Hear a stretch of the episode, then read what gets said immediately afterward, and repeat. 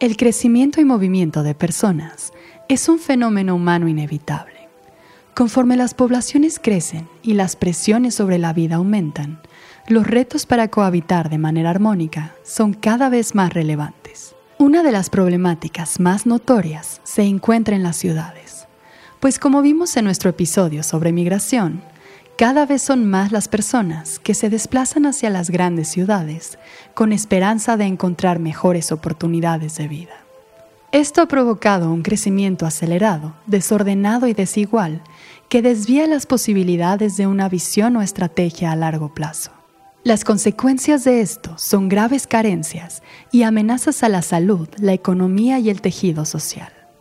Por ejemplo, la falta de acceso a una vivienda digna, así como desigualdad poca seguridad, mal manejo de los recursos naturales, así como contaminación ambiental, lo cual tiene consecuencias directas en la salud.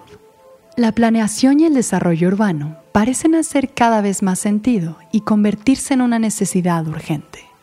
Una herramienta que permite formular objetivos a mediano y largo plazo con el poder de lograr un panorama colectivo que alcance la organización y equilibrio de los recursos y espacios. ¿Cómo es que esta disciplina y herramienta está influyendo en nuestras vidas y dictando nuestro futuro? Yo soy María González Delgado y esto es Vigilante.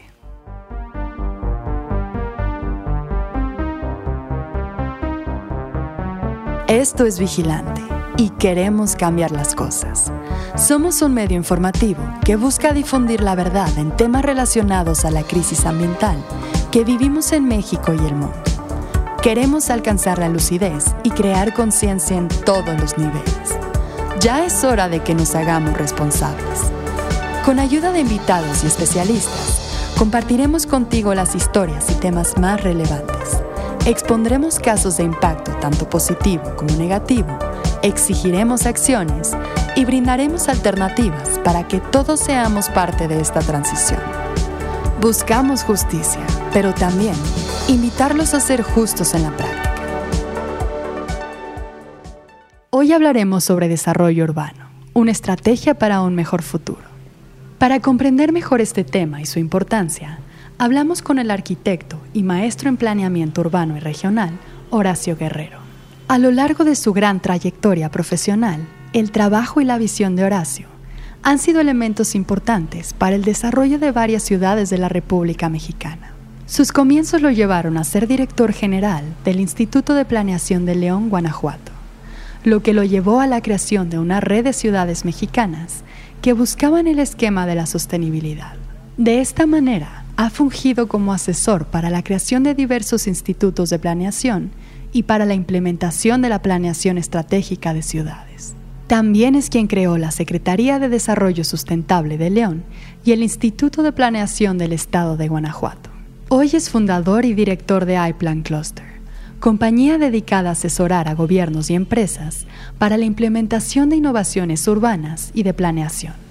Para comenzar a desentrañar esta compleja disciplina, comenzamos por preguntarle qué es el desarrollo urbano y explorar de dónde proviene este término.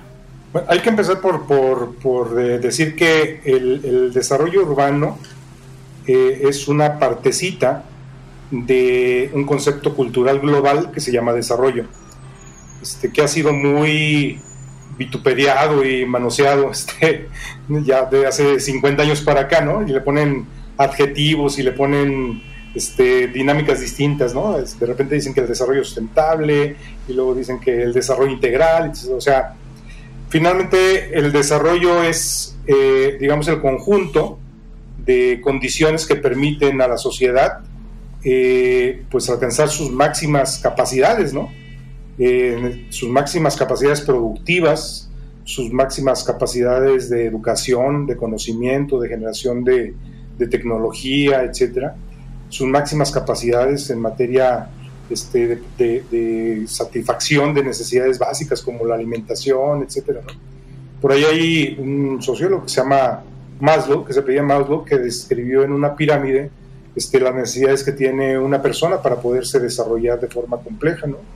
Y pues ahí nos damos cuenta de que no solo se, necesita que tengamos resueltos los elementos básicos de alimentación, vestido y casa, sino que después empiezan a conformarse otro tipo de dinámicas, ¿no? dinámicas más complejas, necesidades creadas como tener este, pues, tecnología a nuestro servicio, tener automóviles, tener este, una computadora, etcétera. O sea, son cosas que no son básicas, pues, pero que ya no podríamos entender nuestra vida cotidiana si no los tuviéramos. Entre estas necesidades está precisamente el desarrollo de las ciudades y las regiones. Eh, y a partir de ahí el ser humano es capaz de desplegar pues, un potencial impresionante de relaciones humanas y de, y de capacidades propias eh, eh, relacionadas sobre todo con la adquisición de competencias. La ciudad es tal vez de todos estos instrumentos culturales de segundo nivel el elemento más importante que ha creado el ser humano en términos civilizatorios. si bien es cierto que vivimos en una época en donde la computadora, los sistemas de información, el Internet nos están dando muchas condiciones de vida, pero finalmente todavía sería inexplicable nuestra existencia si no estuviéramos adentro de un entorno construido eh, y de un sistema de relaciones físicas que nos permiten hacer que todo esto funcione. ¿no?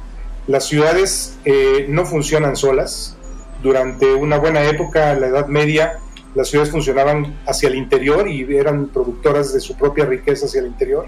Pero a partir del Renacimiento, con el esquema comercial, las ciudades ya no funcionan como estados-nación, sino que funcionan en entornos cada vez más regionales. Por eso el desarrollo urbano lleva ahora también el, el, esquema de regional, ¿no? Es esquema de desarrollo urbano regional. Eh, quiere decir que tienes que producir ciudad con mejores condiciones cada vez más eh, importantes para que el ser humano pueda este, alcanzar todos sus potenciales, pero ya no solo depende de una ciudad aislada o fragmentada, sino depende de cómo las ciudades están interrelacionándose entre sí, de tal manera que hoy en México, en el centro del país, pues tenemos un conglomerado urbano en donde prácticamente a menos de 20 minutos entre polos podemos encontrar una ciudad de forma continua, ¿no? Sobre todo en el corredor del Bajío, desde la Ciudad de México hasta la Ciudad de Guadalajara podemos encontrar sembradas muchísimas ciudades, ¿no? Este, San Juan del Río, Querétaro, Celaya, este, Salamanca, Irapuato, Silao, León, y te vas a Aguascalientes y a este, los Altos de Jalisco y hasta Guadalajara. Y en este conglomerado central, eh, que hemos llamado el Gran Bajío, eh, pues prácticamente se está dando la fórmula más importante de desarrollo regional de México. Es la zona más industrializada del país, eh, y prácticamente en el 20% del territorio se genera más del 70% de la riqueza total de México. Esto, es, esto nos, hay, nos habla un poco del potencial que se tiene cuando eres capaz de desarrollar en términos regionales y urbanos un territorio. ¿no? Ese es básicamente como el concepto más contemporáneo que habría de lo que conocemos como desarrollo urbano. Tradicionalmente, hasta la década de los 70, el desarrollo urbano estaba más eh, digamos, conceptualizado como la parte física de la ciudad, ¿no? Este, la infraestructura, el transporte, los usos del suelo, etc. Pero a partir de los 70 eh, se crea una nueva ciencia que es la sociología urbana y entonces la ciudad empieza a verse ya como un objeto mucho más complejo que no solo abarca, digamos, los aspectos construidos, sino también todas las dinámicas socioculturales que se dan a partir de estos elementos construidos, pues que es básicamente todo lo que el ser humano necesita para vivir y desarrollarse en sociedad. Entonces este es básicamente el esquema de todo lo que abarca. De acuerdo con cifras publicadas por el Banco Mundial, alrededor del 55% de la población mundial vive en ciudades y se estima que esta tendencia continuará. Para el 2050 se proyecta que casi 7 de cada 10 personas vivirán en ciudades. El 80% del Producto Interno Bruto Mundial se genera en las ciudades es también aquí en donde se concentran las fuerzas políticas, científicas y culturales. De acuerdo con ONU Habitat, en el caso de México, la prosperidad del país está depositada en sus ciudades, y es por eso que es de gran importancia su ordenamiento, para hacerlas más productivas y competitivas, reduciendo la inequidad, la desigualdad social y las huellas ambientales. Una urbanización bien gestionada puede contribuir al crecimiento sostenible, haciendo un mejor uso de los recursos naturales, mientras se aumenta la productividad y se facilita la innovación. Estas son algunas de las razones que enmarcan la enorme importancia de una planeación urbana correcta. Escuchemos cómo ha sido su evolución, en dónde estamos y hacia dónde vamos. Eh, hoy por hoy no hay en el sistema cultural humano un instrumento de desarrollo más importante que el asentamiento eh, humano de forma conjunta en ciudades y entornos regionales. No lo hay. Es imperfecto todavía, sí, está constantemente evolucionando como cualquier otro, como cualquier otra creación, digamos, humana. La diferencia es que, eh, digamos que si tú ves una computadora eh, de los 80 ¿no? Este, la, MacBook, ¿no? Esta chiquita que, que, había producido este, Steve Jobs, y la comparas con una computadora del día de hoy, pues te das cuenta de que, lo, de que aquello era una tecnología muy retrasada y que la pudiste desechar. En la ciudad no pasa eso, ¿no? O sea, la ciudad lo que vas construyendo se va quedando a lo largo del tiempo. Y hoy en las ciudades tenemos, eh, sobre todo en México, que es un, es un territorio de urbanismo muy antiguo, eh, tenemos ciudades en las cuales hay preexistencias urbanas pues desde hace tres o cuatro mil años, ¿no? Este, hasta el momento actual. Digo, la Ciudad de México, pues tenemos el asentamiento eh, de la antigua Tenochtitlan, pero alrededor está Teotihuacán, que tenía mil años más, ¿no? Este, eh, tenemos este, culturas este, muy ancestrales en el sur de México, este, en, lo, en lo maya, en lo tolteca. Entonces, este, pues lo que estamos viendo es que cómo fue evolucionando el sistema de asentamiento y los sistemas de producción y cómo eso abonó a nuestro sistema cultural. Eh, las personas vienen a las ciudades buscando mejorar su calidad de vida, eh, porque en el campo no se había logrado eso. A veces somos románticos y pensamos que en el campo se vive mejor, pero la verdad es que gracias a las ciudades se incrementó enormemente la posibilidad de vida humana eh, y la posibilidad de enriquecimiento de la vida humana. Eh, en el campo, cuando éramos una sociedad rural hasta principios del siglo XX, este, pues producíamos prácticamente el 90% de la población no sabía leer ni escribir y producía lo que consumía diariamente. ¿no? Este, no había forma de generar una, una, este, un excedente de producción eh, y gracias a las haciendas se había hecho pues algún trabajo, digamos, de excedentes de producción, pero que estaba en muy pocas manos, que eran las los grandes elites este, eh, hacendarias. Eh, a partir de la revolución, el sistema urbano cambia, se crea la burguesía, que eran personas que ya no vivían directamente de la producción agrícola, sino que empieza a implementarse cada vez más la producción industrial en México y el comercio y entonces empiezan a crecer las ciudades. Y hoy por hoy prácticamente el 60% de la población vive en núcleos urbanos mayores a 50 mil habitantes y esto, la justificación fundamental es que ahí pueden acceder a satisfactores básicos, mucho mejor alimentación, mejor salud, mejor educación y a satisfactores secundarios, es decir, la gente que vive en las ciudades tiene más oportunidades de empleo mejor remunerado y por tanto de adquirir ciertas condiciones de lujo de vida que no tendría en el campo. Sí, todavía en México no hemos resuelto un tema fundamental que es cómo incorporar a la gente que se viene a vivir a las ciudades para que no pasen el calvario del asentamiento eh, informal, digamos. ¿no? Y creo que eso sería muy fácil de poderlo resolver porque es un esquema de carácter financiero que ya hemos planteado, más que a veces a la gente le cuesta trabajo entender las cosas. ¿no?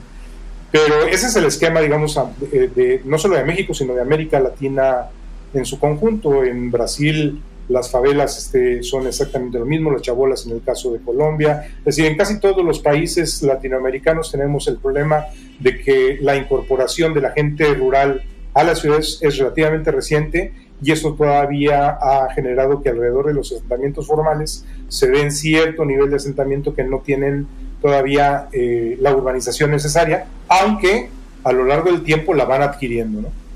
Y otro tema también de problemática importante es el esquema tradicional de financiamiento de vivienda social, este, principalmente de la mano de lo que Infonavit estuvo manejando como políticas, ¿no? que generó un enriquecimiento, este, ahora sí que triste, de los productores de vivienda social cuando ese dinero se debe haber ido a generar mejores viviendas. ¿no? Basta decir que la vivienda este, de tipo Infonavit en los últimos 30 años a los productores de vivienda les generó 30% de ganancia por cada casa construida. Ningún, ninguna otro negocio, ninguna otra empresa te da ese nivel de tasa de ganancia. Entonces, hay cosas que tenemos todavía que ajustar. Pero por el otro lado, pues obviamente tenemos una tensión altísima en niveles de salud, en niveles educativos, este, tenemos un, eh, eh, digamos una, eh, un nivel de urbanización también muy alto con respecto al nivel rural. la problemática principal está en este 20% de la población que tiene los ingresos más bajos. El decir más bajo de la población tenemos que buscar cómo elevarlo y es un tema este, no solo del urbanismo, sino es un tema de muy complejo que abarca todos los ámbitos del desarrollo, ¿no? desde la economía, este, la incorporación de educación y de salud para esa gente, etcétera. Y en esa medida, pues obviamente también la parte física, que sería el acceso a una vivienda digna y por tanto los satisfactores de urbanización, que finalmente los alcanzan, pero después de un calvario de 10 o 15 años de estar este, en, pleitos sociales y políticos que no deberían de ser, ¿no? Y que ahorita son la carne de cañón de, de casi todas las elecciones, ¿no? Porque es la, a la población que nada más se le ve cada tres años o cada seis años, dependiendo del tipo de elección que es, y se le va y se le promete y le dicen que le van a cumplir y que ahora sí le van a urbanizar y que ahora sí le van a hacer. Y una vez que gana el candidato, se olvidan completamente de que existía esa población. Entonces, eso son problemas que hay que resolver eh, de forma completa. Y finalmente, bueno, ¿hacia dónde vamos en el momento actual? Bueno, se, se ha hablado mucho de la posibilidad de generar ciudades sustentables, que finalmente mm, yo lo que he defendido mucho es que las ciudades deben ser, para poderse desarrollar o para poder impulsar el desarrollo, deben ser competitivas desde el punto de vista de Michael Porter, ¿no? Es decir, no solo se trata de ser ciudades que produzcan más riqueza, sino que distribuyan mejor esa riqueza que están generando, que esto lo hagan no basados en manufactura barata, sino en la implementación de tecnología y por tanto requieren más innovación y mayor nivel de educación y la generación de talento humano y que además que este ciclo no destruya la capacidad de las siguientes generaciones para tener su propia calidad de vida. Entonces, esa es la lucha específica sobre la que estamos trabajando. En el año 2000 eh, se crea la Red Mexicana de, de Ciudades Sociales Contabilidad y se empiezan a trabajar estos conceptos. Hoy por hoy estos conceptos ya quedaron en la Ley General de Asentamientos Humanos, que también me tocó por ahí hacer algunas asesorías con el Senado de la República, este, precisamente buscando que esta agenda, de esta nueva agenda de las ciudades, estuviera en la base de las decisiones. ¿no? Entonces hoy hablamos de que las ciudades ya no estén centradas en el automóvil como el elemento central, sino en la persona y en sus diferentes necesidades de movilidad. Este, ya no estamos hablando de ciudades que, crezcan expansivamente, sino que cada vez permitan ser más compactas y tener más usos del suelo mixtos y clases socioeconómicas este, mezcladas y eliminar de cuajo pues esta segregación que se ha dado en los últimos 20 años con los famosos fraccionamientos privados, que en realidad lo que están haciendo es segregar la ciudad y generar este, enormes condiciones de, de, fragilidad social, ¿no? o sea, perdiendo equidad entre la población y posibilidades de movilidad social. Entonces, creo que son cosas que ya se van dando. Se creó la nueva Secretaría eh, de Desarrollo Urbano Territorial eh, y Agrario que, que tenía mucho tiempo solicitándolo, este, que se había ido perdiendo a lo largo del tiempo para convertirse en una política social. Hoy volvemos a tener una Secretaría, pero todavía no tiene los elementos eh, económicos o financieros suficientes para poder establecer ciertas políticas y programas de, refuerzo, ¿no? Y finalmente, bueno, la Ley General de Asentamientos Humanos, eh, con las nuevas políticas de la agenda urbana, también fue un elemento muy importante en la, reunión Hábitat 3 eh, y hoy la agenda internacional, la agenda urbano internacional, también está cobijando esos principios. Entonces, ¿dónde estamos parados? Bueno, creo que estamos parados en dejar rápidamente la ciudad del siglo XX y empezar a implementar lo más pronto posible la ciudad, la ciudad del siglo XXI. Esa es básicamente yo creo que la tarea que estamos la que estamos embebidos la mayor parte de las personas que estamos trabajando en las ciudades en, México. La mala o buena planeación es decisiva para el bienestar tanto humano como ambiental. El crecimiento descontrolado de la mancha urbana ejerce grandes presiones sobre la tierra y la naturaleza. Si enfocamos esto a cuestiones humanas, se traducen afectaciones a la salud pública, a la economía y al tejido social. Por ejemplo, aumenta la vulnerabilidad ante eventos naturales y más con su aceleración por el crecimiento del cambio climático. Las ciudades también se encuentran en la primera línea de lucha contra las epidemias y las inequidades e injusticias sociales crecen. Yo dividiría en, dos eh, grandes aspectos esto, ¿no? O sea, indudablemente si hay una, si hay una afectación planetaria eh, en materia ambiental, ¿no? Eso es innegable. Este, durante prácticamente 70 años el planeta se dedicó a extraer lo más que pues, se podía de recursos no renovables eh, y además a generar altos niveles de polución porque no teníamos, en primer lugar, conciencia sobre lo que podría pasar a futuro, eh, en un primer tiempo, y en un segundo tiempo, cuando fuimos conscientes, no teníamos los medios tecnológicos para poder detener este proceso de cambio que estaba dando. Ese es, ese es real, eso sí es real, ¿no? Pero también es cierto que el planeta todavía tiene más capacidades que las que los seres humanos podemos consumir, si sabemos administrar esto de una forma inteligente y racional. ¿no? Este, pero hay grupos específicos de economía global que les interesa hacer parecer como que esto no es cierto, como de que no vivimos eh, en un sistema de abundancia, sino que los recursos son limitados y que por tanto hay que comprarlos muy caros, ¿no? Este, y se basan en, para eso, para vender energía, para vender agua, para vender, o sea, cosas que realmente no tenemos tanto problema en poder votar.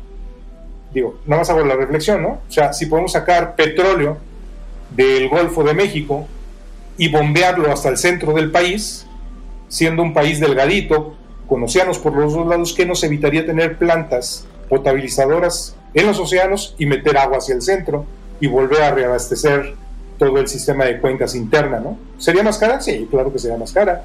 Este, pero mucho más cara, no. Porque en economía de escala, una vez que lo empecemos a hacer de forma sistémica, se va, a, se va a batir la tecnología, se va a descubrir y se va a hacer, ¿no? Eh, la energía se puede generar por el movimiento de las olas, por el movimiento del aire, por el sol. O sea, es simplemente empezarle a erradicar recursos a aquellos aspectos que realmente necesitan nuestra, nuestra atención. Sin embargo, como hay muchísimos intereses todavía vinculados a la energía anterior, entonces todavía están haciendo difícil el acceso a todo esto para que se termine de explotar lo anterior y no vayan a perder dinero. ¿no? Este, y esto, bueno, también hay que reconocerlo. Entonces, eh, ¿qué es lo que sucede? Pues que tenemos muchas restricciones legales todavía el día de hoy de acuerdos de manejos de cuencas que se hicieron en la década de los 70s o 80s cuando las condiciones climáticas y de comportamiento ecológico eran radicalmente distintas en México a lo que son hoy. Yo creo que deberíamos empezar por hacer una revisión de todos esos eh, sistemas de administración de, las grandes cuencas, de las subcuencas y de las microcuencas que hay en el país y establecer mecanismos eh, de planes de manejo de mejor dinámica para poderlo establecer. ¿no? Digo, la, la, la cuestión con Monterrey es, o con Nuevo León es muy sencilla. Pues hay que, hay que sacar un sistema de trasvase desde el mar con una planta potabilizadora y vámonos, metemos el agua a cualquier zona del país que queramos. ¿no? Este, Europa se desarrollaba a lo largo del, mar, porque ahí es donde estaba el agua. Este, después, eh, cuando llegan a México, eh, los españoles desarrollan un sistema de ciudades de pequeño tamaño que aprovechaban las cuencas que se fueron encontrando en el centro del país. Jamás esperaron que México fuera a crecer con mayor velocidad, América Latina en lo general, o América en su totalidad fuera a crecer con mayor velocidad que lo que Europa creció. Este, entonces, pues obviamente está este crecimiento desenfrenado de un territorio con mucho potencial, este, que lo sigue teniendo, porque México es uno de los países más biodiversos que hay en el planeta, y América Latina en lo general tiene también un alto nivel de biodiversidad, y de selvas y de áreas este, naturales, este, reservas de la biosfera, etc. Este, la aportación que hace América es impresionante para el desarrollo, ¿no? pero sí necesitamos establecer un nuevo marco de decisiones y de administración. Y eso le pega a las ciudades, ¿no? Eh, hay, un, eh, hay un concepto este, que estaba viendo recientemente, nosotros lo manejábamos como el concepto de la, de la movilidad inmóvil, ¿no? Es decir, cómo produces una ciudad con usos del suelo y mezcla de, de clases socioeconómicos que permita que la gente viaje lo menos posible dentro de la ciudad, es decir, que tenga en un entorno inmediato la mayor parte de sus, de sus necesidades resueltas, ¿no? Y le llaman la ciudad 15 es decir, que en 15 minutos a pie, en transporte público, en bicicleta, tengas el 90% de tus necesidades resueltas. Empleo, escuela, este, lo que tú quieras, ¿no? Y eso va a evitar que sigas desgastando energía pues, de forma muy tonta. Y además este, este proceso que vivimos de la pandemia, pues aceleró este tipo de dinámicas como la que estamos viviendo hoy, ¿no? Las reuniones antes, este, hacerlas así en, sistema virtual, a todo el mundo nos daba este, como desconfianza, ¿no? Después de la pandemia, todo el 90% de nuestras reuniones ya son virtuales. Y se acabó el andar corriendo en automóvil para llegar a una junta a las 8 de la mañana. No, simplemente te levantas, te conectas y se acabó. Entonces yo creo que esta reflexión de lo que ganamos eh, durante estos dos años de acelere debería ser un proceso que deberíamos de recuperar de forma mucho más eficaz en nuestros sistemas de política este, pública y empresarial. Y creo que eso va a ayudar muchísimo a tener condiciones de mejor eh, vida, nivel de vida y de mayor, de mayor, de mayor ahorro ¿no? energético y demás. Eh, en, el, en, la década de los 90 se escribió un libro que se llamaba Metaciudad y hablaba precisamente de cómo en el futuro iban a existir núcleos urbanos eh, pequeños, establecidos en sistemas regionales, grandes centros concentradores de producción, eh, robotizados en su gran mayoría, y como la gran mayoría de nuestras relaciones iban a estar mediadas ya por sistemas electrónicos y de comunicaciones. Eso era la metaciudad. Si hoy diagramamos los viajes de información que hay entre México, Nueva York, Nueva York y París, París y Berlín, este, Berlín y Río de Janeiro, Río de Janeiro y México, yo creo que estamos viajando mucho más en vías eh, eh, electrónicas, en el espacio virtual, de lo que estamos viajando físicamente. O sea, los aeropuertos están teniendo cada vez menos demanda y está creciendo más la demanda del Internet. El problema es que no todo mundo tiene el acceso en este momento a esos niveles de economía, ¿no? Y siguen siendo controlados por estos, estas, estas este, digamos, masas de capital internacional que siguen pensando que concentrar capital les va a dar alguna ventaja en el futuro, lo cual no es cierto. O sea, todos nos morimos de la misma manera. Seas rico, seas pobre, nos morimos de la misma manera. Entonces deberíamos de pensar con un poco más de, complejidad, digamos, ¿no? Eh, tú no eres rico solo si no tienes un entorno en el cual puedas desempeñar tu riqueza. Eh, entonces, te conviene mucho más enriquecer a tu sociedad que serte rico solo. Porque si te haces rico solo en un entorno de pobreza, puede ser que incluso la agresión contra ti sea mayor, como hoy estamos viendo en México. Este, entonces, mejor decidamos este, hacernos ricos todos y no nada más enriquecerme a mí a costa de los demás. Y eso va a cambiar radicalmente la visión del mundo. Y este nuevo esquema de liderazgo creo que ya se está difundiendo en muchos entornos y por muchos comunicadores. Eh, y creo que esto poco a poco irá permeando en muchos mundos y eso hará una diferencia. Ahí yo creo que está el concepto fundamental de la sustentabilidad futura. Para lograr ciudades funcionales que sean inclusivas, saludables, resilientes y sostenibles, se requiere de la coordinación de todos los actores, alineándose a una misma misión que apunte hacia un camino integral. Uno que considere las problemáticas actuales, tome en cuenta nuevas ideas y que tengan la capacidad de tomar decisiones en todas las escalas y que siempre vean hacia el futuro. O sea, yo creo que si vemos las empresas en el mundo, hay diferentes niveles de responsabilidad social, ¿no? Hay empresas muy depredadoras y hay empresas que realmente están entendiendo su papel. Eh, hay gobiernos muy depredadores y hay gobiernos que realmente están entendiendo su papel, ¿no? O políticos que están entendiendo su papel. Hay este, universidades que siguen tendiendo a la educación tradicional, ¿no? centrada en, esta, en este estigma del conocimiento limitado y, fragmentado. Y hay universidades que ya están viendo otro tipo de dinámicas, ¿no? de educación continua, de ligar a las personas con su sistema de aprendizaje de forma continua. O es un movimiento que se está dando. La evolución humana, desde hace 5.000 años, eh, dejó de ser biológica, o sea, empezó a ser biocultural. Y empezamos a incorporar la cultura como parte de nuestro sistema de evolución. Entonces hay personas que empiezan a emitir eh, comportamientos, dinámicas y conceptos de innovación eh, y en la siguiente generación esos, esas dinámicas, eh, comportamientos y conceptos se conviertan en el estándar, ¿no? Es decir, lo que estamos viendo hoy son ciudades diseñadas en la década de los 60 y que en aquel entonces se veían como algo ideal. Este, y hoy ya nos dimos cuenta de que había muchas cosas, muchas deficiencias que tenemos que arreglar, ¿no? Estamos viviendo hoy sistemas regionales que estaban planteados desde una perspectiva distinta a la que estamos viviendo el día de hoy, también planteada en los 60s o 70s de nuestro país, y hoy estamos viendo la necesidad de replantear el desarrollo regional de México. Entonces, creo, creo que son sistemas que van evolucionando, este tipo de dinámicas de comentar, de compartir con, con la gente, de, pues es parte de nuestro sistema de evolución cultural, ¿no? Y va adaptando a otras personas, se le llama polinización cruzada, ¿no? Es como el polen de las abejas. En nuestro caso, los seres humanos lo que polinizamos son ideas. Eh, y este papel que tienen ustedes los comunicadores es eso, precisamente, ¿no? Ayudar a que las, las ideas de vanguardia, las ideas de las ovejas negras que ya vieron otro entorno, que ya digamos, superaron la, la, barrera eh, de, la de, la caja este, eh, actual, ¿no? Este, pues difundan también estas ideas. Algunas pueden ser equivocadas, otras pueden estar certeras, todas son hipótesis en proceso de trabajo, eh, pero entre más gente las empieza a implementar y las empieza a, a, hacer suyas, pues obviamente la dinámica cambia. Yo creo que hoy por hoy, por ejemplo, los jóvenes tienen una concepción distinta del mundo de la que tenemos las personas que ya llegamos a a los 60 años. Eh, pero también entre la gente joven y entre la gente de 60 años hay quienes son avanzados, quienes están en medio y quienes son conservadores, ¿no?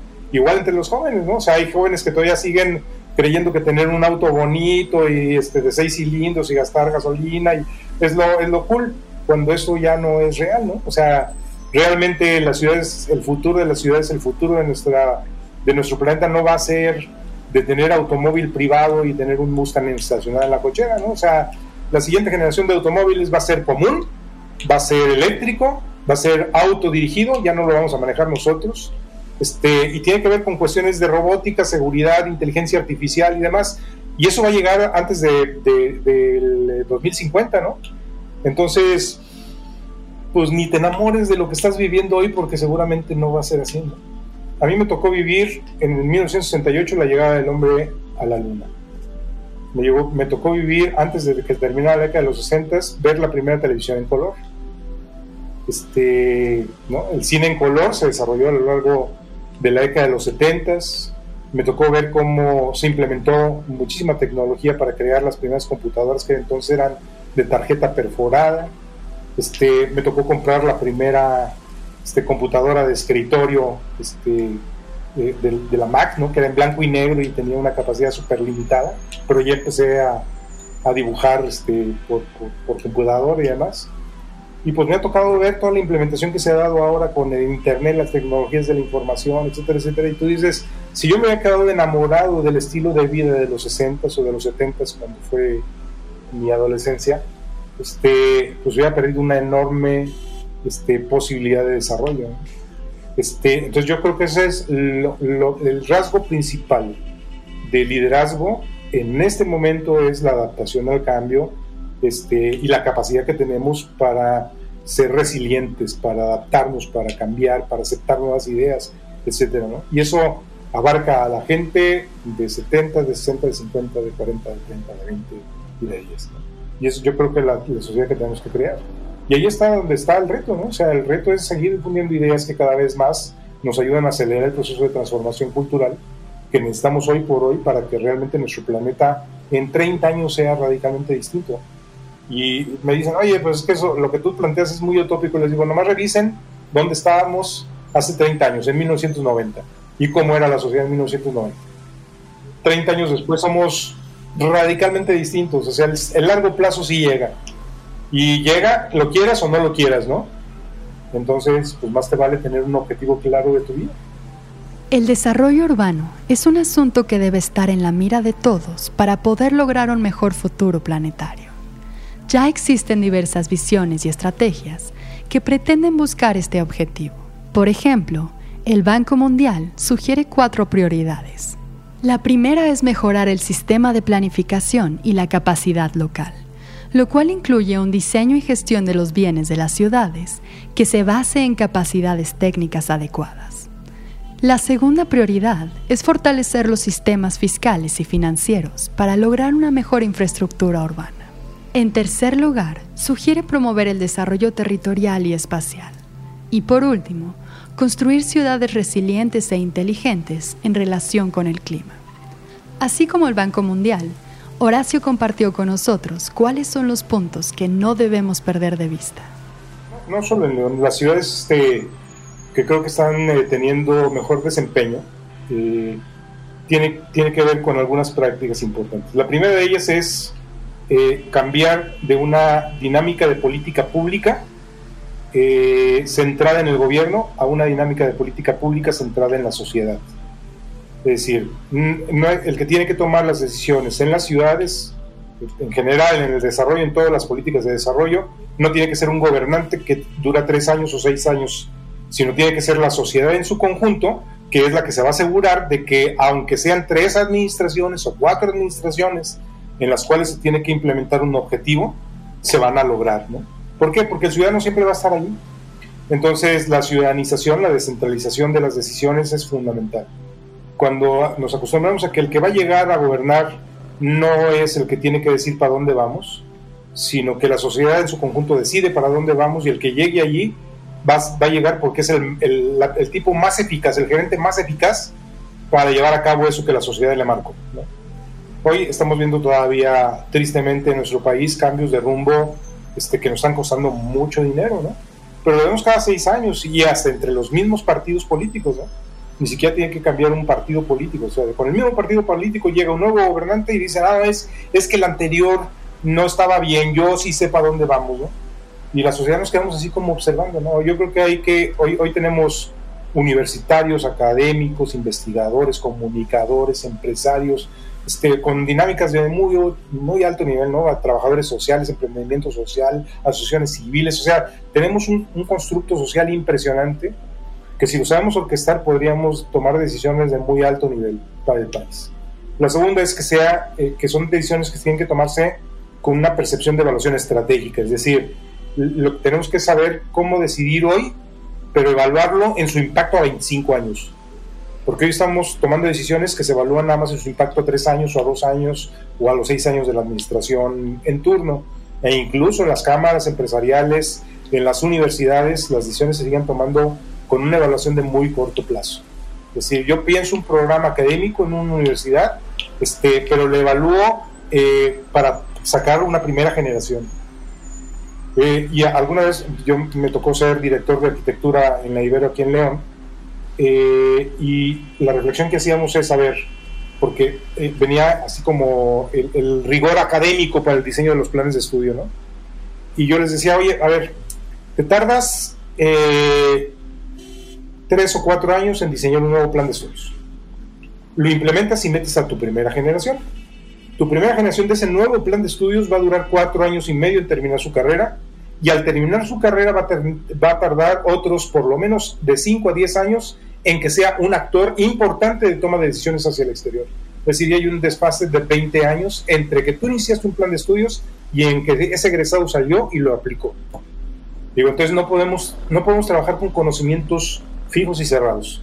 Lo que tenemos que hacer en las universidades es pensar desde una perspectiva de competencias genéricas y de habilidades para el desarrollo de las personas, sabiendo que un cuate que va a estudiar medicina hoy estar ejerciendo en 20 años una medicina que no está en las universidades hoy.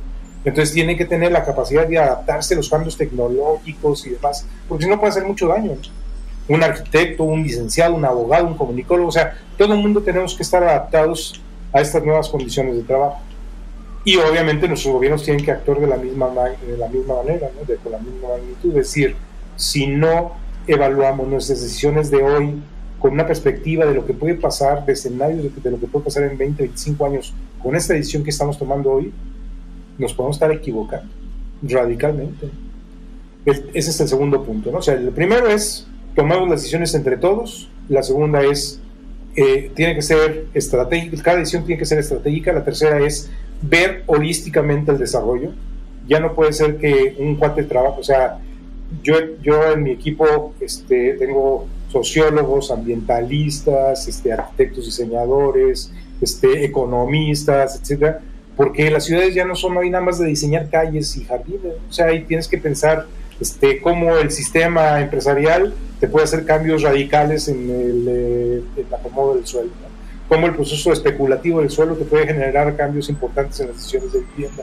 Es decir, si crece la ciudad para un lado puede estar afectando una cuenca, esa cuenca, dónde llegaba el agua, qué, se va, qué va a pasar con eso, cuánto vas a afectar. O sea, todo eso tienes que estarlo viendo. Entonces, el tercer factor es las decisiones se tienen que tomar de forma totalmente colaborativa, transversal, interdisciplinaria y multisectorial. Este, ¿no? Es decir, no puede ser que el político tome decisiones este, sin consultar con el empresario, con el de la sociedad civil, con el representante de los líderes de los campesinos, con o sea, yo me acuerdo que, que, hubo durante mucho tiempo un sistema de planeación en este país que era buenísimo, se llamaba el pacto, el pacto económico. Y allí se sentaba el presidente de la República con los líderes de todos los sectores a tomar decisiones sobre el país. ¿no? Y eso nos ayudó a salir adelante prácticamente desde Miguel de la Madrid hasta Cedillo, que fue el que lo rompió. Y ahí empezamos otra vez el debacle. Cuando si tú sientas a todos los miembros de decisión en una mesa, pues a lo mejor te puedes equivocar, pero es más difícil. Y además si te equivocas, pues se equivocaron todos, y no nomás una persona. Eso no está bien. Ese es el tercer factor. Y el cuarto es, los recursos del gobierno no son suficientes. Entonces, el cuarto factor es que todos los recursos de la sociedad tienen que estar alineados a los objetivos estratégicos de desarrollo de la región, de la ciudad, del Estado y del país. Si tú vas a ser una empresa, alíneala a los objetivos estratégicos de tu ciudad, de tu Estado y de tu país si tú vas a estudiar una carrera, alíneala con esos mismos objetivos. Hoy por hoy seguimos produciendo muchísimos profesionales de las carreras tradicionales y muy pocos profesionales de las nuevas carreras que se necesitan para orientar el desarrollo. Este, muchas empresas siguen produciendo de forma convencional y no están invirtiendo. México es de los países que menos invierten en el sector privado en investigación y desarrollo. Y eso es tristísimo, porque no estamos desarrollando tecnología siempre vamos a la saga, ¿no? Entonces, esta, esta dinámica que vivimos en los últimos 15, eh, 20 años de la atracción de inversiones en materia aeronáutica y automotriz, este, nos debe dejar una lección de incorporar tecnología lo más pronto posible a nuestros propios sistemas. La robótica cambió radicalmente mucho de la producción eh, que teníamos manufacturero, tanto, sobre todo en textil, en calzado y en este tipo de, productos de consumo básico. Este, pero todavía nos falta avanzar mucho más. Producción agropecuaria, por ejemplo, alimentaria, seguimos produciendo muy poco valor agregado. ¿no? Sacamos el, producto del campo y prácticamente así lo estamos llevando a los mercados, sin meterle absolutamente nada. Este, cuando podíamos estarle dando muchísimo valor a todo ese producto. Pero bueno, este, creo que hay muchas áreas de oportunidad donde podemos sacar ventajas, pero básicamente yo creo que ese es el, tema fundamental. O sea, lo, que tenemos que hacer a futuro son estas cuatro cosas. Tomar decisiones entre todos y fijar objetivos comunes. Dos, este, evaluar nuestras decisiones desde una perspectiva de largo plazo. Tres, este, tener, hacer que todas estas decisiones estén confrontadas con diferentes niveles de conocimiento y niveles socioeconómicos de la sociedad para no equivocarnos. Eh, y número cuatro, orientar todos los recursos de la sociedad al logro de esos objetivos. Porque si no, pues, nos, seguimos, nos seguimos ciclando y eso nos va a hacer un cambio radical. Y eso es a lo que estamos apostando este, ahora en mi empresa, en la asesoría que damos, pero también en los institutos de planeación, es base de su, de su propia filosofía. Ahora escuchemos cómo es que todo esto puede ponerse en práctica. Este elemento que te daba es la plataforma básica del desarrollo de la sociedad, es decir, pensar eh, y, y, actuar estratégicamente. ¿No? Ese es el primer tema. Y esto empieza con hacer un plan estratégico. Aquí en el caso de León hicimos León hacia el futuro. En el caso de Guanajuato se llama Guanajuato siglo XXI. Este, en el caso de León viene actuándose con este plan estratégico desde 1996. En el caso de Guanajuato siglo XXI viene actuándose desde 1989. Se actualiza cada seis años, cada cinco años, eh, y se replantean objetivos y proyectos y demás. cada cada seis años, los gobiernos de los estados, cada tres años, los gobiernos municipales reciben una, carta, una cartera de proyectos que tienen que implementar, que está diseñada específicamente para ellos y que es el siguiente escalón y el siguiente escalón. Entonces tenemos casos como, por ejemplo, el Sistema Integrado de Transporte de León, que ahora ya se, implementó en, muchos, en, muchas ciudades, eh, que está basado en buses de gran capacidad que van por corredores segregados con eh, las estaciones al centro. Eh, el primer caso que se pudo lograr fue el de León eh, y todo el mundo nos decía, no, es que eso no se va a poder lograr. Le dije, ¿cómo no vamos a lograr? Claro que lo podemos lograr. Y entonces me fui a ver qué habían hecho en Colombia, qué habían hecho en Curitiba, y nos venimos con todos los elementos. Me llevé a los empresarios del transporte de aquí de León, los llevamos a que vieran lo que, a que platicaran con sus padres allá en, en, Colombia y está implementado desde 1993.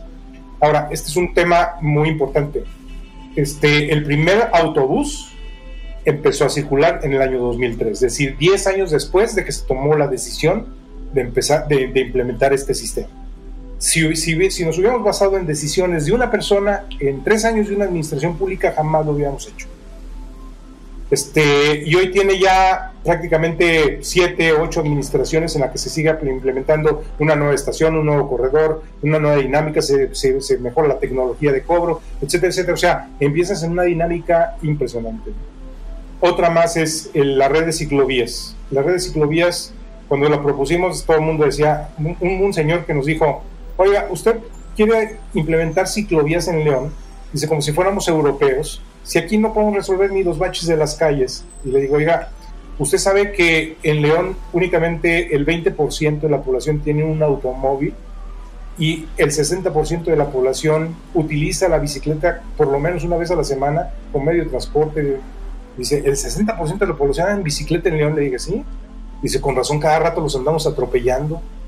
Dice, entonces, hoy la red de, ciclovías de León es la más importante eh, de América Latina, juntamente con, Colombia y con Curitiba, en número de kilómetros por, per cápita. Y todo es de concreto. Este, todavía nos faltan muchos elementos por, solucionar.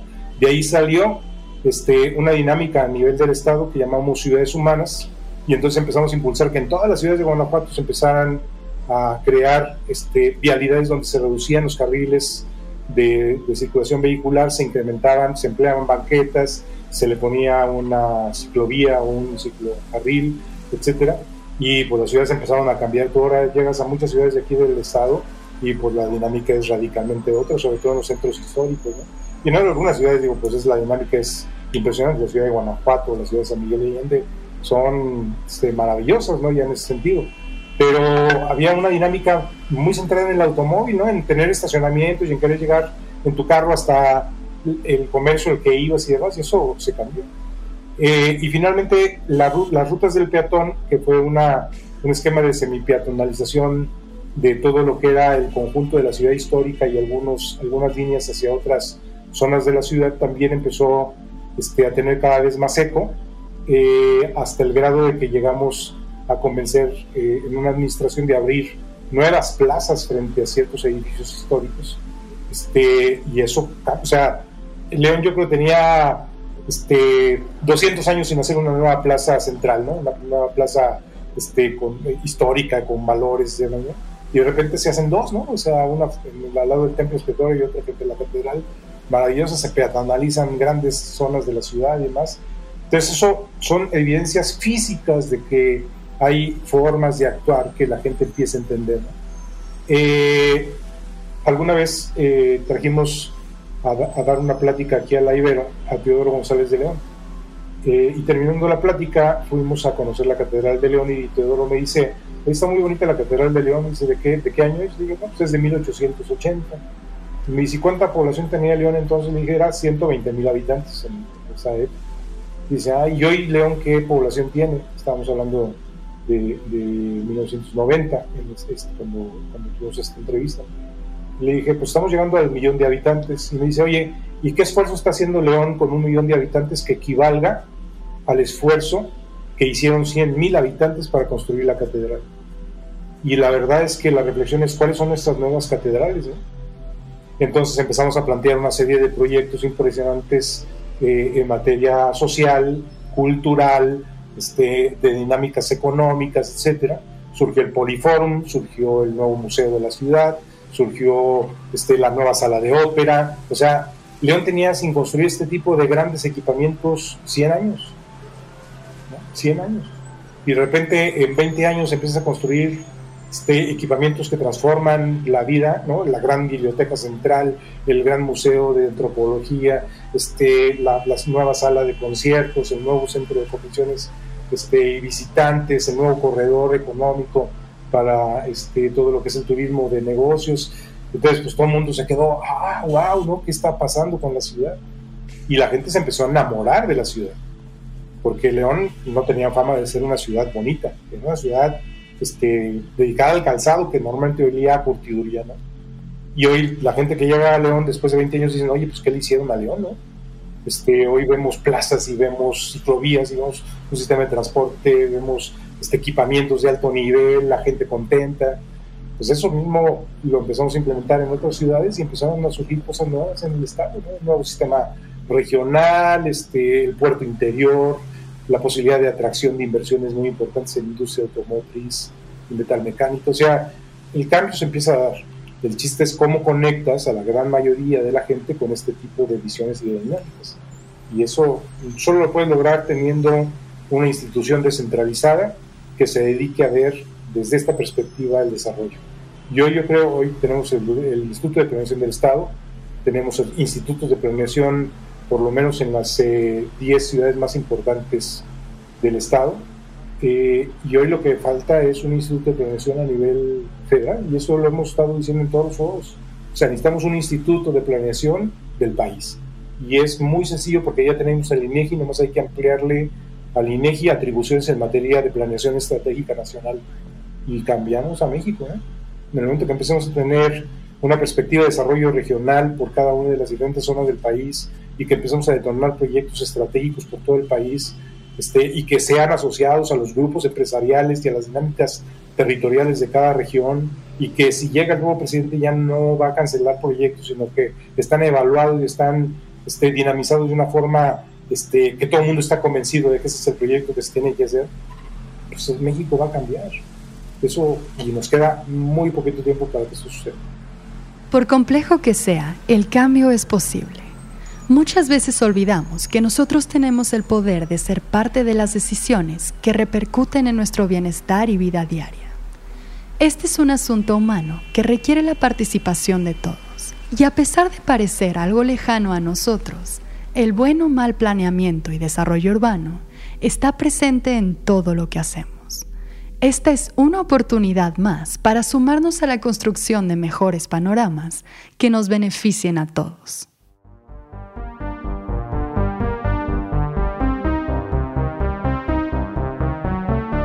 Agradecemos la participación de Horacio Guerrero y el trabajo de edición de Mario Otero para la realización de este episodio. Escucha nuestro podcast ahora todos los martes en Spotify, Apple Podcast, YouTube o tu plataforma favorita y encuéntranos en redes sociales como vigilante-video.